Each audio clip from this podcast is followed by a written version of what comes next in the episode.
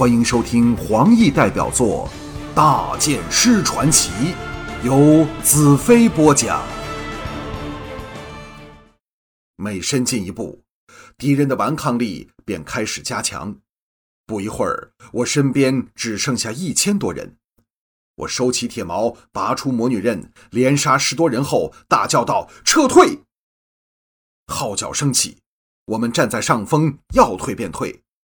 田宗和约诺夫的军队也缓缓后移，箭矢满布天上，向追来的黑叉人射去。我和一千多骑士护在最后，掩护田宗等退回树林。五千太阳步兵冲出，将盾牌插在地上，躲在盾后弯弓向敌人狂射。这是生死存亡的时刻。我和一千多战士逐渐接近那些步兵布下的盾箭阵。只要过了这条界限，我们就安全了。这时，忽然从后方传来一阵凄厉的喊叫声，我心中一凛，回头一看，刚巧见到走在最后的两名太阳战士凌空飞起，抛往地上。一个恶魔般的巨人远远领先，率着如狼似虎的黑叉人追了过来。大元首，我猜的没错，他果然在这里。他并不怕剑士的威胁，若给他咬着尾巴追来，我们手下的一千多人和速度较慢的五千骑兵将会一个不剩。我勒马回头，大叫道：“全退回去！”号角再响，五千步兵拔盾往树林跑回去。飞雪双蹄进踏，带着我往大元首冲去。太阳战士人仰马翻，大元首一点阻滞也没有，向我追过来。我大喝道：“走，放火烧林！”大元首逐渐在我眼前扩大，距离迅速拉近。大元首狞叫道：“兰特，这就是你的葬身之处！”这时我才发觉，他手上的武器并不是剑，而是一只长达十五尺、粗若人身的长木。他坐下的战马也比我见过的任何战马更加粗壮。难怪能负起如此惊人的重量，他还没得到黑叉人手上的真无刀。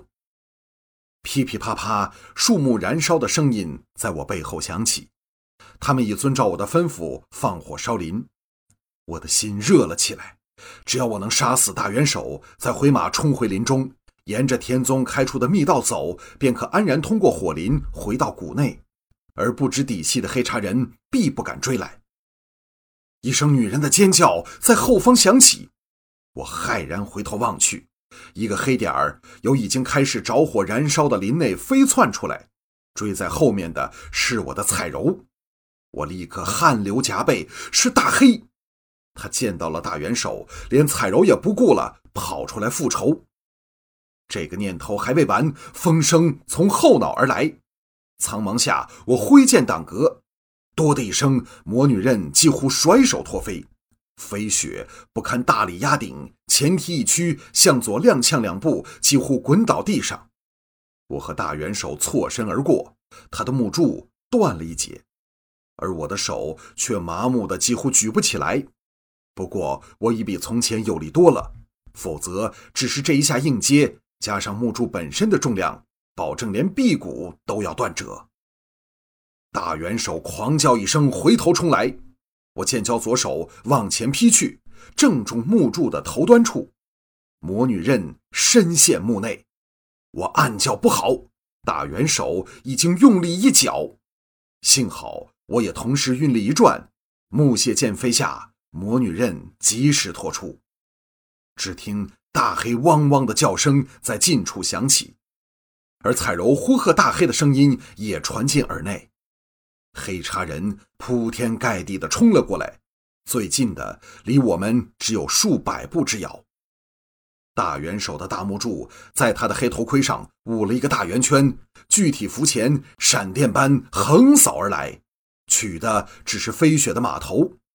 他离我还有十多步的距离，但因木柱断了一小截后，长度仍达十多尺，所以也不怕我能反击。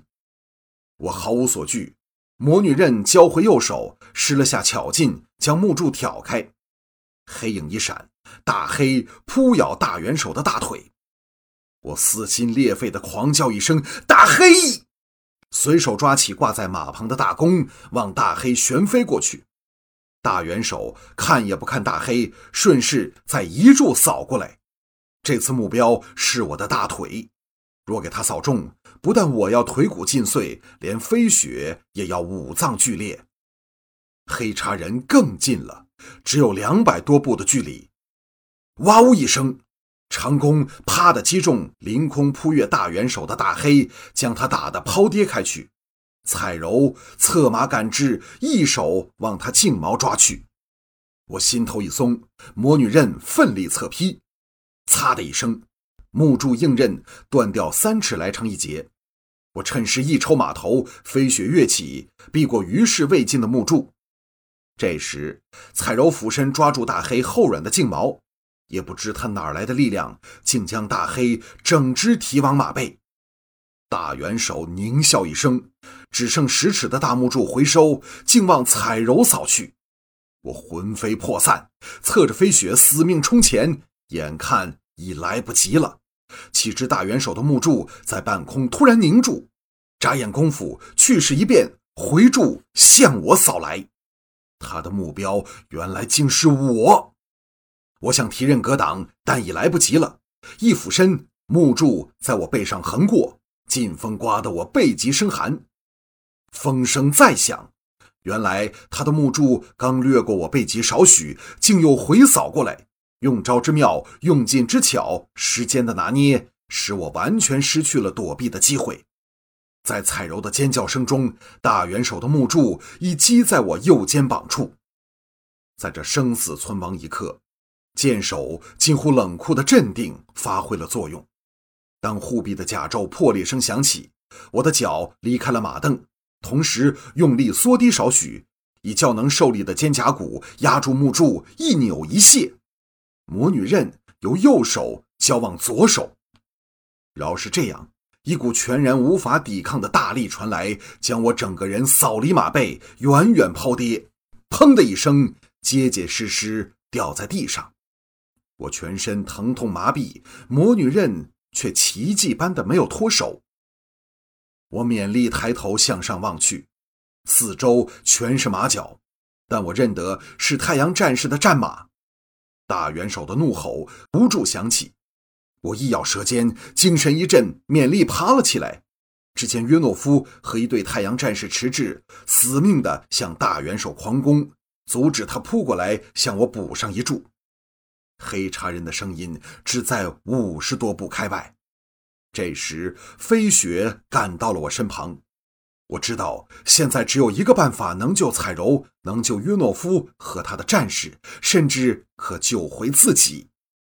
我狂叫一声，拼尽余力跃上飞雪，叫道：“带彩柔回去！”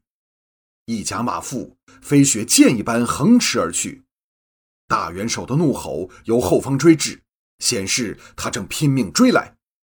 我一阵眩晕，终于支持不住，伏倒在马背上。飞雪冲上山丘，又冲下山丘，这起伏不定的地形，既有利伏击，也有利逃走。